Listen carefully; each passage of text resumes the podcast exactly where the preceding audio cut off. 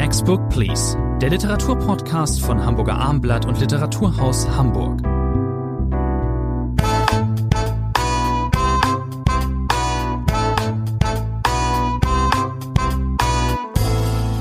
Prominenz heute in der neuen Folge von Next Book Please. Bei mir ist Rainer Moritz, mein Name ist Thomas André. Wir sprechen heute über einen Pulitzerpreisträger, über eine Pulitzerpreisträgerin, über Barbara Kingsolver. Deren neuer Roman heißt Demon Copperhead, ist erschienen bei DTV und der Übersetzer ist Herr Moritz. Dirk van Gunsteren, ein sehr fleißiger Mann, einer der renommiertesten Übersetzer aus dem Englischen. Er hat, glaube ich, in den letzten äh, ein, zwei Jahren viel zu tun gehabt. Er hat nicht nur diesen 800 Seiten Roman von Barbara Kingsolver übersetzt, sondern zusammen mit Stefan Kleiner auch Nathan Hill Wellness, auch Den haben wir- ein 600 Seiten Roman. Noch mehr, 700. Den, Oder Haben wir, 700. den haben wir hier in diesem Podcast auch besprochen. Wir sprechen heute außerdem über Andreas Stichmanns Erzählungsband Lorelei und wir sprechen über Iris Wolfs neuen Roman Lichtungen. Wir fangen aber mit Erstgenannter an, mit ähm, Demon Copperhead. Das ist ein, ja, das ist ein ganz irrer Roman. Also das ist, ich habe als ich angefangen habe zu lesen, war ich erstmal fast ein bisschen verzaubert. Man ist ja manchmal in gewissen Lesestimmungen, man bringt ein gewisses Lesetemperament mit, man ist in Stimmung für gewisse Bücher. Das hat meine Stimmung ziemlich genau getroffen. Es ist ein realistischer Roman, der ja ganz offen auf einer auf einem großen Vorgängerbuch fußt sozusagen. Was wäre das denn, Herr Moritz? Ja, das ist nicht wirklich überraschend, wenn wir Demon Copperhead hören. Dann denken die literaturhistorisch Beflissenen natürlich an Charles Dickens 1850 erschienen Roman David Copperfield. Die Autorin macht daraus auch gar keinen Hehl. Der Verlag, der ja unglaublich, das muss man vielleicht am Anfang mal dazu sagen, der Deutsche Taschenbuchverlag, äh, der dieses Buch veröffentlicht, legt sich unglaublich ins Zeug für dieses Buch. Barbara Kingsolver, 1955 geboren, ist auf dem deutschen Buchmarkt äh, keine Unbekannte und doch eine Unbekannte. Es sind immer wieder Bücher von ihr erschienen, unglückseligerweise auf drei Verlage verteilt über die letzten 20 Jahre. Das heißt, wenn man heute Menschen fragt, äh, Leser fragt, Leserin fragt, wer ist Barbara Kingsolver, dann hätte man kaum eine Antwort bekommen, obwohl, wie gesagt, vier, fünf Romane von ihr auf Deutsch auch erschienen sind. Sie ist in Amerika eine sehr bekannte Autorin. Und jetzt eben dieser mit dem Pulitzerpreis ausgezeichnete Roman. Und der DTV legt sich schwer ins Zeug, daraus einen großen Bestseller zu machen. Und das ist äh, um David Copperfield, um Charles Dickens auch, das sagt die Autorin selber in Interviews, die dem Band beigegeben äh, sind. Äh, das war ihr David Copperfield, das hat sie äh, selber gesagt. Der Name fällt auch im Roman einmal an versteckter Stelle. Charles kommt Dickens fällt, genau. vor.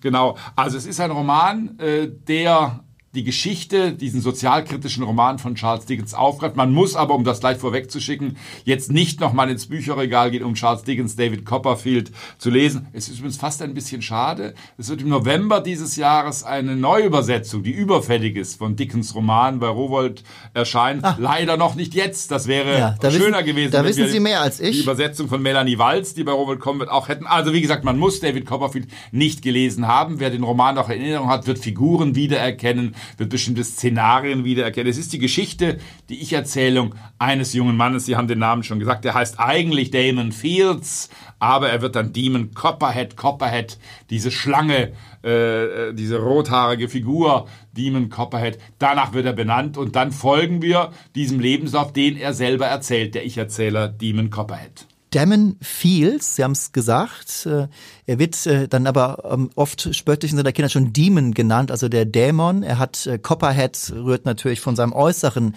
her. Er ist kein, er ist doch er ist ein Außenseiter. Wir befinden uns hier übrigens in den Appalachen in ähm, in Virginia. Es ist äh, dieses äh, dieser bergige äh, bergige Landschaft ähm, Nordamerikas. Wir Ja, ein Gebirge, das sich gleich über mehrere Bundesstaaten äh, erstreckt. Und wie gesagt, Kentucky und Virginia sind hier die Hauptorte.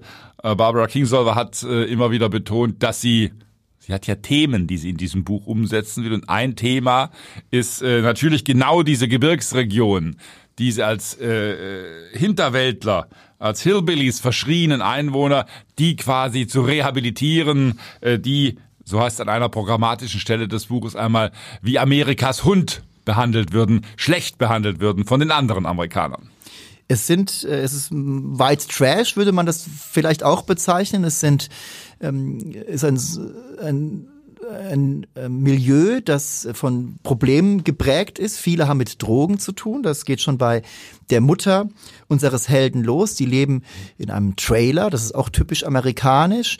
Ähm, und diese Mutter ist, ähm, hat ihn unter erschwerten Bedingungen zur Welt gebracht. Sie war auch während der Schwangerschaft ähm, nicht immer nüchtern, aber das Kind kommt gesund zur Welt. Die Mutter ist sehr jung. Und, ähm, der Vater ist gestorben auf rätselhafte Weise. Das spielt bis zum Ende des Buchs eine ganz wichtige Rolle. Wie ist der Vater zu Tode gekommen? Genau, der Sohn ist eigentlich immer auf der Suche nach diesem Vater, aber er muss sich vor allen Dingen durchschlagen. Die Mutter hat dann irgendwann einen neuen Lover, den sie dann auch heiratet. Da sind wir ungefähr die ersten 100, 200 Seiten. Wir sind mit unserem Helden in der Schule. Er hat einen Freund. Die wichtigste Person ist erstmal Maggot, äh, der Nachbarsjunge und eigentlich komplett die Nachbarsfamilie. Die sind seine Ersatzfamilie, weil er doch relativ unbehaust ist. Auf seiner Mutter ist kein Verlass. Das ist die Grunderfahrung, die er macht. Und er muss sich alleine durchschlagen, eben wie sein berühmter Vorgänger. Ähm, ähm, David Copperfield. Ja, es ist die Geschichte, das ist natürlich äh, sehr professionell von Barbara Kingsolver gemacht. Es ist eine Geschichte eines jungen Mannes, der versucht, sich durchzuschlagen. Sie haben es erwähnt, die sehr erschwerten Bedingungen, unter denen er aufwächst. Wir sind übrigens zeitlich ungefähr Mitte der 1990er Jahre. Am Ende des Buches wird mal Ronald Reagan erwähnt, da sind wir 2004, vielleicht also rund zehn Jahre über diesen Zeitraum äh, hinweg spielt dieser Roman. Und was ihn, glaube ich, als Lektüre so faszinierend macht, ist, dass es Barbara Kingsolver gelingt, uns wahnsinnig Anteil nehmen zu lassen an diesem jungen Mann. Man fiebert förmlich mit. Wird er jetzt ganz unter die Räder kommen? Die Rahmenbedingungen sind, wie gesagt, katastrophal. Äh, wird er unter die Räder kommen? Schafft er es? Und es gibt immer wieder Momente in diesem Moment, wo man als Leser fast ein bisschen glücklich ist. Ja, dieser junge Mann wird es schaffen, denn er hat großes Glück. Er kommt, äh, nachdem seine Mutter im Entzug ist und dann auch stirbt, zu Pflegeeltern. Das ist, wenn man so will, das zweite große Thema äh, dieses Romans. Äh, das Sozialsystem Amerikas, die diese äh, Pflegeelternschaft, die nie kontrolliert wird. Er kommt auf eine schreckliche Farm, äh, wo der Besitzer äh, seine Pflegekinder nur ausbeutet. Und dann hat unser Freund äh, Demon Glück, denn seine Großmutter taucht auf, äh, die ihn nicht haben will, aber sie sorgt dafür, dass er gut unterkommt. Ein Lehrer, ein Footballtrainer namens Winfield, der eine interessante auch eine wichtige Figur dieses Romans Tochter hat, Angus äh, genannt. Und dieser Winfield nimmt ihn auf in einem herrschaftlichen Haus, also er wohnt so, wie er noch nie gewohnt hat. Und Gott sei Dank entdeckt dieser Winfield ein Talent an Demon Cophead. Er könnte es zum Tight End im Footballteam äh, schaffen und plötzlich ist dieser junge Mann der King der Schule, er macht Karriere, er wird gefeiert, weil er ein so guter Spieler ist. Unser Held hat noch mehr Talente, er ist auch ein guter Comiczeichner, das wird später eine Rolle genau. spielen. Genau. Was auffällig ist, wir, wir sind äh, in der Mitsicht immer ganz bei ihm. Wir wissen, wie er die Welt wahrnimmt und er ist ein ziemlich abgeklärter Typ. Er ist ja, wird ja früh geeicht auf eine gewisse Härte auch. Er weiß, er muss sich durchschlagen. Das heißt nicht, dass dieser er nicht sensibel ist, aber er ist er ist keiner, der unter die Räder kommen will und er kämpft dagegen an, aber er lebt auch teilweise einfach vor sich her. Er lässt sich auch treiben. Ähm, er weiß, er hat immer das Gefühl, da wo er gerade ist, da wird er nicht für ewig sein. Das ist eben das Trauma seines Lebens und das wird schon hier relativ ähm, äh, intensiv geschildert. Vor allen Dingen ist es so, dass er aber nur einer von vielen ist, denn alle sein ganz, seine gesamte Peer Group, alle Leute, mit denen er zu tun hat, denen geht's teilweise ähnlich. Natürlich, weil er, Sie haben es eben erwähnt, in diesem System ist, äh, wo er auf viele ähm, Kinder ohne Eltern trifft, die genauso halbweisen oder ganz wei oder weisen sind. Er ist da nicht allein und selbst und die anderen, die Leute, die aber noch äh, bei ihrer Familie leben, zum Beispiel sein Freund Maggot, die sind letzten Endes aber auch nicht sicher, die sind auch nicht safe. Das kann man auch nicht sagen, weil es ist die, es ist, es ist diese, diese, dieses Trailer-Milieu. Die Leute haben nicht, haben kein Geld. Und wenn sie Geld haben, die jungen Leute geben sie es für Drogen aus. Es ist natürlich klar, was hier im Hintergrund mitschwingt. Es ist der so und so vielste Roman. Wir haben auch viele TV-Serien, die davon handeln, die von der Opioid-Krise, ähm, von der Oxy-Krise reden Amerikas. Die begann ja schon in den 90ern und hat Ja, 1996 wurde Oxycontin, dieses Schmerzmittel, das scheinbar keine Abhängigkeit verursacht, auf dem Markt eingeführt, groß eingeführt, also ein klassischer Pharmaskandal im Nachhinein betrachtet. Das ist, wenn man so will, das zweite große Thema. Es ist ja das Interessante an diesem Buch, äh, das hat mich selber bis zum Schluss äh, in Atem gehalten, ob es Barbara Kingsolver gelingt, daraus einen Roman zu machen. Sie hat Themen, ganz eindeutig, das sagt ja, das erste Thema haben wir vorhin schon gesagt, das Hinterwäldlertum, diese Gebirgsregion, die Menschen, die verlacht werden für ihr scheinbares Hinterwäldlertum, das ist das eine Thema. Das zweite Thema haben wir schon genannt, das Sozialsystem, das Pflegeelternsystem, auch das ein Thema, das sich Barbara Kingsolver gesetzt. Und Sie haben das dritte Thema jetzt genannt, das ist die Op Opioidkrise Mitte der 90er Jahre, die zu unglaublich vielen Todesfällen geführt hat. Und die Figuren hier in diesem Roman äh, greifen ständig zu diesen Schmerzmitteln, denn, das haben wir gerade gar nicht erwähnt, als Leser weiß man das natürlich, äh, diese Football-Karriere wird auch kein dauerhaftes Glück sein. Eine schwere Knieverletzung streckt unseren Helden zu Boden. Er wird nie mehr zu dem Spieler werden, äh, der werden kann. Und dann spielen diese Schmerzmittel in dieser Lebensphase eine ganz entscheidende Rolle. Man muss das können, und die Autorin kann es, Barbara Kinsolver, man muss das können über wirklich eine Strecke von mehr als 800 Seiten den Leser zu fesseln. Das geschieht hier, weil die, ja, es liegt natürlich an der Figur selbst. Äh, man, Sie haben es vorhin gesagt, man ähm, lebt mit ihr mit, man bangt und hofft mit ihr, man äh, fragt sich, was hält das Schicksal noch für ihn bereit und ähm, so gelingt, so wird das zu einer gelingenden Lektüre. Ich habe keine einzige äh, Minute mich gelangweilt, Herr Moritz. Ich nehme an, Sie mussten nicht überredet werden, die Autorin hier in Hamburg ähm, als Gastgeber zu empfangen. Nein, ich hatte Textauszüge gelesen und mich natürlich auch informiert, was ist das für eine Autorin, die, ich habe es vorhin erwähnt, hier in Deutschland nie Fuß gefasst hat. Äh, dann habe ich auch selten erlebt, das muss man dazu sagen, dass ein Verlag sich so engagiert, also wirklich auch eine Lesereise organisiert, also äh, einen Teppich bereitet für diese Autorin. Also das Bestreben des DTV, wir werden das verfolgen in den nächsten vier Wochen, ist ganz klar, daraus einen Top-Bestseller zu machen, einen neuen Jonathan Franzen in gewisser Weise zu machen. Ich bin sehr gespannt, äh, ob das gelingt, weil die Autorin eben bislang in Deutschland, ich habe es am Anfang gesagt, eine Unbekannte war. Aber es ist ein, wie ich finde, unglaublich süffig erzähltes Buch. Sie haben es gesagt, dieser Demon ist ein sehr hellsichtiger, schlauer Knabe. Das führt auch dazu, dass dieser Roman voller Witz ist, voller scharfer Beobachtung. Dirk van Gunsteren hat das, wie ich finde, in ein prächtiges äh, Deutsch gebracht. Wie also diese Themen diese Thesen des Romans wunderbar verpackt, bis es am Schluss, es ist ja auch ein Roman, ein Liebesroman, es ist ein äh, Roman über Verrat, über Hochstapler, über Freundschaft, das haben Sie äh, gesagt, äh, auch über Rassismus unterschwellig, mhm. das spielt auch eine wichtige Rolle. Das ist einge und dann gibt's am Schluss noch, das wollen wir auf gar keinen Fall verraten, einen prächtigen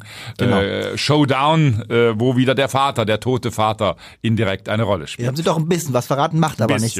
Äh, wenn ich mich nicht täusche, hat ähm, unser Demon ist kein, ist kein, ähm, kein Leser, kein wirklicher, aber ich glaube, ähm, Holden Caulfield taucht bei ihm doch mal auf. Er liest auch den Fänger im Rocken. Das ist eine, eine Figur, an die man äh, doch schon auch denken muss, aber das hier ist ein wesentlich opulenter angelegt, opulenter angelegtes Buch, noch ein wirklich auch tolles äh, Emplotment der, der Autorin. Das ist auf eine Weise, halte ich diesen Roman für einen, ja, gibt sowas wie Perfektion, aber das, was die Autorin machen will, nämlich nochmal diesen realistischen Ansatz des Erzählens, ähm, ähm, das, das, das legt sich schon wirklich richtig gut hin. Natürlich wird es so sein, dass man sich fragt, und die Autorin wird auch so verkauft werden, doch irgendwie auch als Zeugin des äh, aktuellen Amerikas, spielt nicht ganz in der Jetztzeit, wir wissen es, aber da wird es Verknüpfungspunkte geben.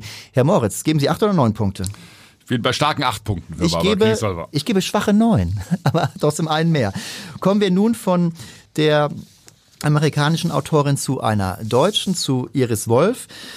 Das ist eine Autorin, die wir hier äh, bei Next Book Please auch schon mal behandelt haben, mit ihrem letzten Roman Die Unschärfe der Welt. Nun gibt es einen neuen, der heißt Lichtungen, ein Roman, der auch vorzüglich aufgenommen worden ist, sowohl was die Leserinnen und Leser angeht. Der steht aktuell auf Platz 7. Oder ist er noch auf Platz 7, Herr Moritz? Sie wissen ja, ich besser. glaube, das war mein letzter Stand, genau. Und äh, bei den Kritikern, bei der berühmten SWR 3, Best, SWR 3, SWR Bestenliste, ist er auch ganz vorne. Sie haben, wir, wir haben beide die Autorin erlebt, kürzlich bei Ihnen im Literaturhaus war auch ein vorzüglicher Auftritt. Ja, sie ist ja eine Art, das muss man glaube ich so sagen, Sie ist 1977 geboren, eine Art Glückskind der deutschsprachigen Gegenwartsliteratur, weil sie hat einen Aufstieg erlebt in den letzten Jahren, den ich so kaum erlebt habe. Ihre ersten drei Romane sind im kleinen Salzburger Otto Müller Verlag erschienen. Dann hat sie gewechselt, so tun, als ob es regnet, war dort bei Otto Müller in gewisser Weise ihr Durchbruch. Ein Buch, das schon äh, große Beachtung fand. Dann ist sie zu Klett-Cotta gegangen nach Stuttgart und dort hat sie innerhalb von vier Jahren ich habe mal durchgezählt, glaube ich, fast ein Dutzend Preise und Auszeichnungen erhalten. Es gibt keine deutsche Autorin, keinen deutschen Autor, der mehr Preise als Iris Wolf in den letzten fünf Jahren bekommen hat. Und jetzt nach Die Unschärfe der Welt, das war ihr erster Roman, Color, und jetzt der zweite, Lichtungen, der mir fast als ihr bester äh, Roman erscheint. Und wie immer, wenn wir sagen, worum geht's in den Büchern äh, vor, von Iris Wolf, muss man eine Region Europas nennen. Dort ist sie geboren. Sie ist in Hermannstadt in Siebenbürgen äh, geboren, ist dann als junges Mädchen, äh, ich glaube mit acht oder neun, nach Deutschland gekommen. Aber Siebenbürgen spielt in allen Romanen von Iris Wolf eine entscheidende äh, Rolle. Und auch die beiden Hauptfiguren in diesem Buch, äh, die junge Kato, na, so jung sind sie gar nicht mehr, äh, um die 30, Mitte 30, Kato und Lev. Aus unserer Sicht jung. Äh, das sind die, das, Sie sind ja noch ein ganz jung, ein Jungspund schön, im Vergleich schön, zu mir, lieber Herr André. Schön wär's, Herr Moritz. Und Kato und Lev, diese beiden Figuren, haben natürlich auch wieder äh, mit Siebenbürgen zu tun, aber auch mit der Region äh, Maramuresh. Das ist eine neue Gegend in Rumänien, die sich Iris Wolf erarbeitet hat für diesen Roman. Da kommen die beiden her. Sie kennen sich seit Kindesbeinen an.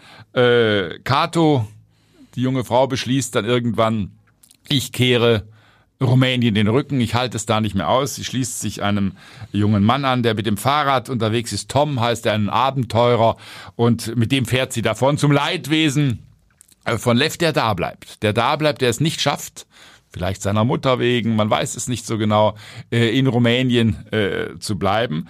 Und dann kommt, wir müssen das kurz erwähnen, der Erzähltrick dieses Buchs, denn dieses Buch ist rücklaufend erzählt, äh, wir kennen das, es gibt immer wieder Beispiele, auch aus der deutschen Literatur, wo das schon mal versucht worden ist. Das heißt, der Roman setzt mit Kapitel 9 ein.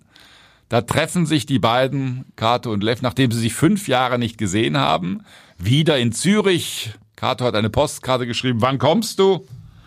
Und sofort bricht Lev auf und dann wird der Roman rückwärts erzählt. Das heißt, wir sind am Ende im Kapitel 1 des Buches, als die beiden sich kennenlernen vor etlichen Jahren in Rumänien.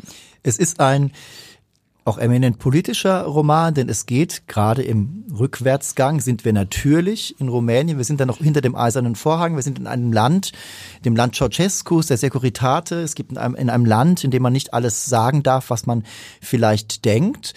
Also es ist wirklich ähm, Zeitgeschichte, die hier erzählt wird ähm, sehr fesselnd. Man kennt das äh, aus dem Werk Iris Wolfs, die, wie Sie erwähnt haben, oft in Siebenbürgen im Banat äh, unterwegs ist literarisch.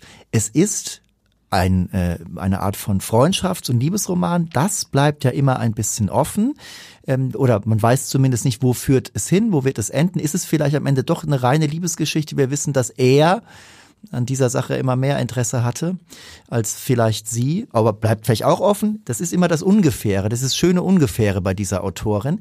Es ist aber vor allen Dingen, und das kann man, wenn man dieses Interesse aufbringt ähm, für Geschichte, dann ist man vielleicht teilweise gedanklich eher da und ähm, vielleicht verpasst man dann sogar, dass dieser Roman eben auch eminent poetisch ist.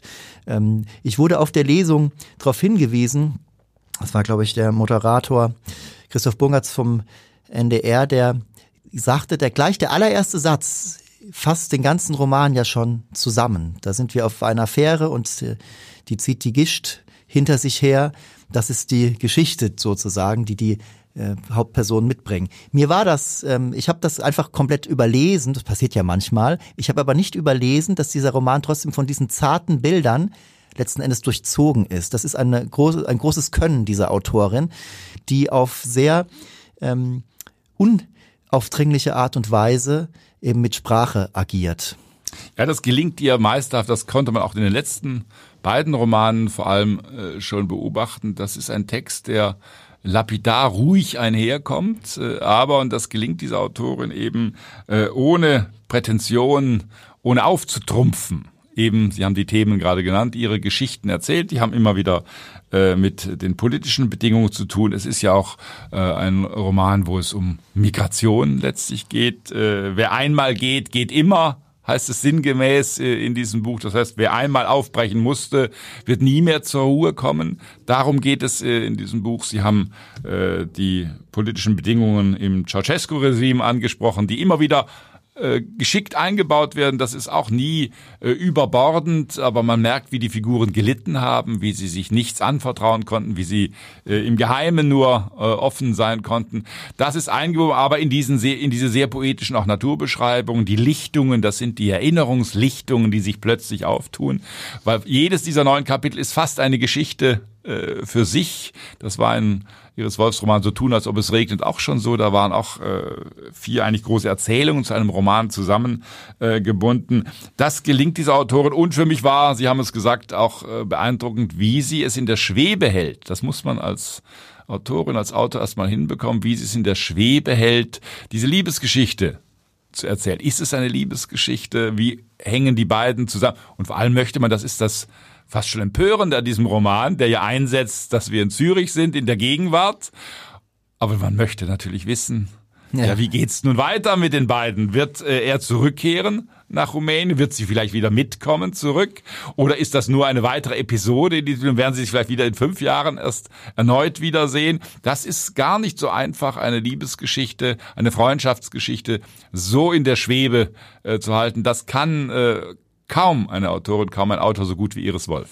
Es ist auch eine gewisse Weise vielleicht eine Parabel über Mobilität. Sie haben es eben auch genannt, auch Migration. Er, unser Lev, ist ja jemand, der nach einem Unfall auch eine Zeit lang ans Bett äh, gefesselt war. Er hat eben einen ganz anderen Standpunkt als, als Lev, die auch viel früher dann, nachdem es möglich war, ihre Heimat verlassen hat. Verlässt man die Heimat, bleibt man.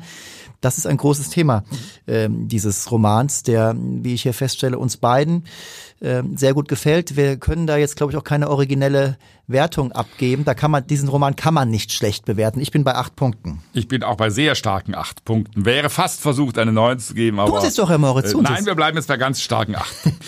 Kommen wir zum letzten Buch heute zu einem Erzählungsband von Andreas Stichmann, einem sehr versierten Autoren, den wir hier auch schon hatten. Ich habe nicht, ich habe nicht Autoren gesagt, einem sehr versierten ich Autor. Es, ich meinte es gerade gehört zu haben, lieber André. Ich meinte es gerade gehört sage, zu haben. Ich sage es eigentlich nicht, aber mir fiel es sofort auf, gerade in ihrer Gegenwart darf ich diese falsche, diese falsche Grammatik nicht anwenden. Ein Autor, den wir hier auch schon hatten, zuletzt äh, mit seinem Roman Eine Liebe um Pyongyang. Es war ein ganz hinreißender Roman, kurzer Roman. Für den ähm, Deutschen Buchpreis nominiert, genau. auch erfreulicherweise. Das wird mit diesem äh, äh Erzählungsband ähnlich passieren können, weil es eben Erzählungen sind und kein Roman. Wird jetzt, ist nicht sein erster. Andreas Stichmann, 1983 in Bonn geboren, kurzzeitig in Hamburg zu Hause, jetzt seit lange schon in, lang in Berlin lebend. Der hat äh, seinen ersten Erzählungsband als, äh, einst hier ähm, beim Mayrisch Verlag veröffentlicht. Und jetzt eben Lorelei, das ist, sind, äh, glaube ich, acht ähm, Geschichten, die ähm, oft äh, in der Heimatregion des Autors ähm, spielen. Ähm, ja, das ja, es ist der Rhein. Der Titel deutet es ja schon an. Die Lorelei, äh, die spielt in einer Erzählung. Da gibt es dann sogar ein Motel. Das genau. hat den schönen Namen Lorelei. Das ist die letzte äh, Geschichte dieses Buches. Alle äh, Geschichten haben irgendwie mit dem Rhein zu tun, mit Bonn zu tun. Gerade der ersten Erzählung äh, fungiert eine äh, Figur von Andreas Schichmann quasi als Reiseführerin, als Fremdenführerin und schildert uns die manchen ja verborgen gebliebenen Schönheiten Bonns. Ich war selber immer nur äh, kurz in Bonn, kann das gar nicht beurteilen. Nein, der Rhein, das Fließende spielt eine wichtige Rolle. Die Mythen, die sich darum ranken.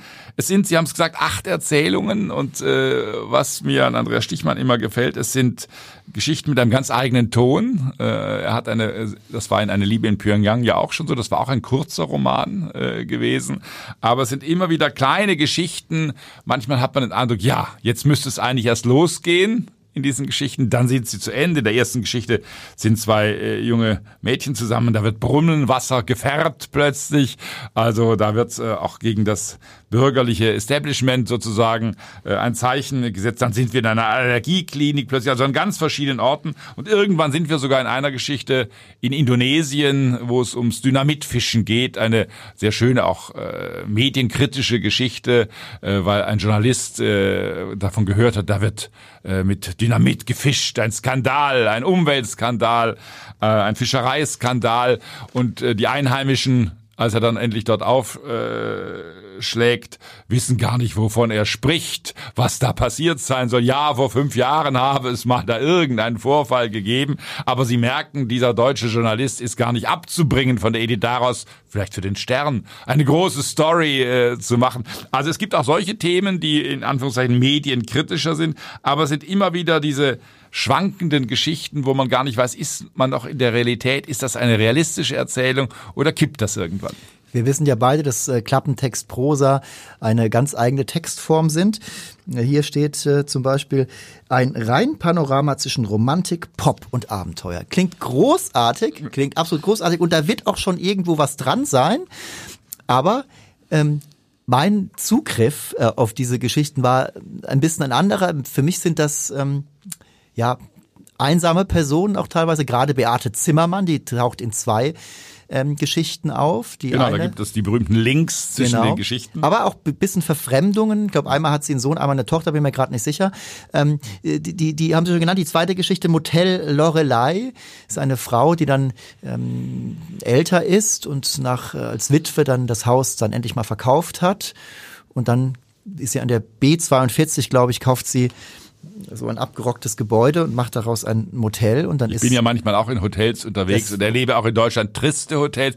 Dieses Motel Lorelei, trotz des schönen Namens, ich möchte da nicht wohnen. definitiv nicht. Dann kommen alte Bekannte von ihr, sind dann äh, die mit die ersten Kunden und sie bekommt es aber, es entsteht keine, sie kriegt den Kontakt zu denen einfach nicht hin. Auch die Telefonate mit der Tochter, da wird dann nach den Kindern gefragt, aber es fehlt eine ja, ist oder kommt es mir nur so vor, es fehlt eine gewisse Wärme. Also diese Frau ist am Ende ihres Lebens, ist überhaupt nicht unglücklich, das kann man gar nicht sagen, aber sie kommt mir schon etwas isoliert vor dort in diesem Motel an der Bundesstraße.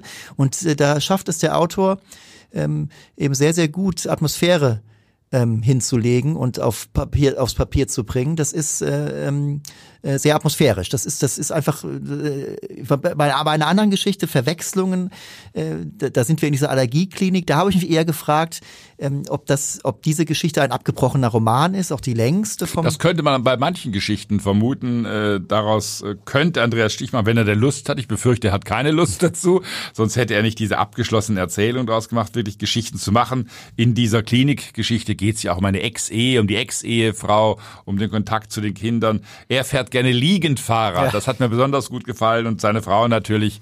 Die Ehe stand schon länger nicht mehr zum Besten. Sagt, du bist der liegend Fahrradtyp, was immer das genau heißen mag. Ein großes Lob, ein großes Kompliment scheint es mir nicht zu sein. Nee, definitiv nicht. Genau diese Geschichte, äh, dieser Mann, 65 wird er im Verlauf dieser Erzählung, ähm, ähm, hat seine Calls mit den Kindern, also dann ist man per, via Skype miteinander äh, ver, verbunden. Er blickt auch auf äh, die Streitereien zurück, äh, die zum Ende der Ehe führten. Ähm, was da, was er genau verwechselt, ist nicht so ganz klar. Er verwechselt einmal, denkt er, dass einer der Pfleger, glaube ich, eine ganz andere Figur ist. Er ähm, äh, ähm, ist überrascht, also plötzlich den Namen, das ist, ach, es ist gar nicht der, den ich von, von früher kenne. Er hat auch keine äh, besonders gute Beziehung zu seinen Mitpatienten. Er ist da für sich alleine. Ähm, ich sehe, da ist das eine, aber es ist keine ganz hoffnungslose Geschichte. Das darf man auch nicht, es ist diese, diese Geschichten, die bringen einen jetzt nicht schlecht drauf. Trotzdem äh, durchweht. Aber es sind Einsamkeitsgeschichten, So, das das, ist ganz das klar. ganz klar das so haben sagen. Sie völlig richtig äh, beschrieben, aber eben nicht äh, eine Einsamkeit, die der Autor sozusagen vor sich herträgt, die also sozusagen uns alle erschlagen soll, sondern es sind ja kleine Tupfergeschichten. Der Band hat wie viele Seiten? 120, 140 Seiten sind es maximal. Die hat, das heißt, diese Geschichten sind nicht im klassischen Sinne in Anführungszeichen auserzählt, sondern äh, sie lassen uns auch nicht allein. Sie machen Andeutungen, äh, sie machen Verweise, äh, sie haben äh, sehr originelle Motive, das kann man nicht anders sagen. Aber sie handeln eben von dieser Verlorenheit dieser Figuren auf ganz unterschiedliche Weise und das kann Andreas Stichmann einfach gut. Wenn es so etwas gibt wie eine gibt es Frühlingsmelancholie eigentlich eher nicht, man spricht von Herbstmelancholie. Trotzdem kann ich mir sehr gut vorstellen, dass man immer so an, der, an dieser, dieser kleinen Geschichte, man setzt sich an ein, in ein Café und ähm, trinkt, trinkt Latte Macchiato und oder wie auch immer und liest so eine der Geschichten, die bringen einen, wie gesagt, nicht schlecht drauf, aber man geht danach ähm, vielleicht ein bisschen nachdenklich durch die Welt, wie auch immer. Sie haben gerade Frühlingsmelancholie gesagt, das muss ich mir merken. Lieber André, die Bäume schlagen aus, der Spargel ist, der Frühling ist die Zeit der Liebe, des Glücks und so weiter. Da vielleicht sprechen jetzt- Sie von der, Frü- der Frühlingsmelancholie. Frühling ist ja jetzt gerade noch ein Versprechen. Vielleicht ist jetzt die Phase, wo man, wo, vielleicht passt das Veröffentlichungs, äh, der Zeitraum, Zeitpunkt jetzt ganz gut. Also, ich empfehle äh, diesen Erzählungsband, wie ich eigentlich von Andreas Stichmann sowieso alles empfehle und bin bei starken sieben Punkten. Sieben Punkte auch von mir. Das war die aktuelle Folge, die neue Folge von Next Book Please, Rainer Morris und ich. Ja, wir wünschen wie immer gutes Lesen und äh, freuen uns, wenn Sie auch beim nächsten Mal wieder mit dabei sind.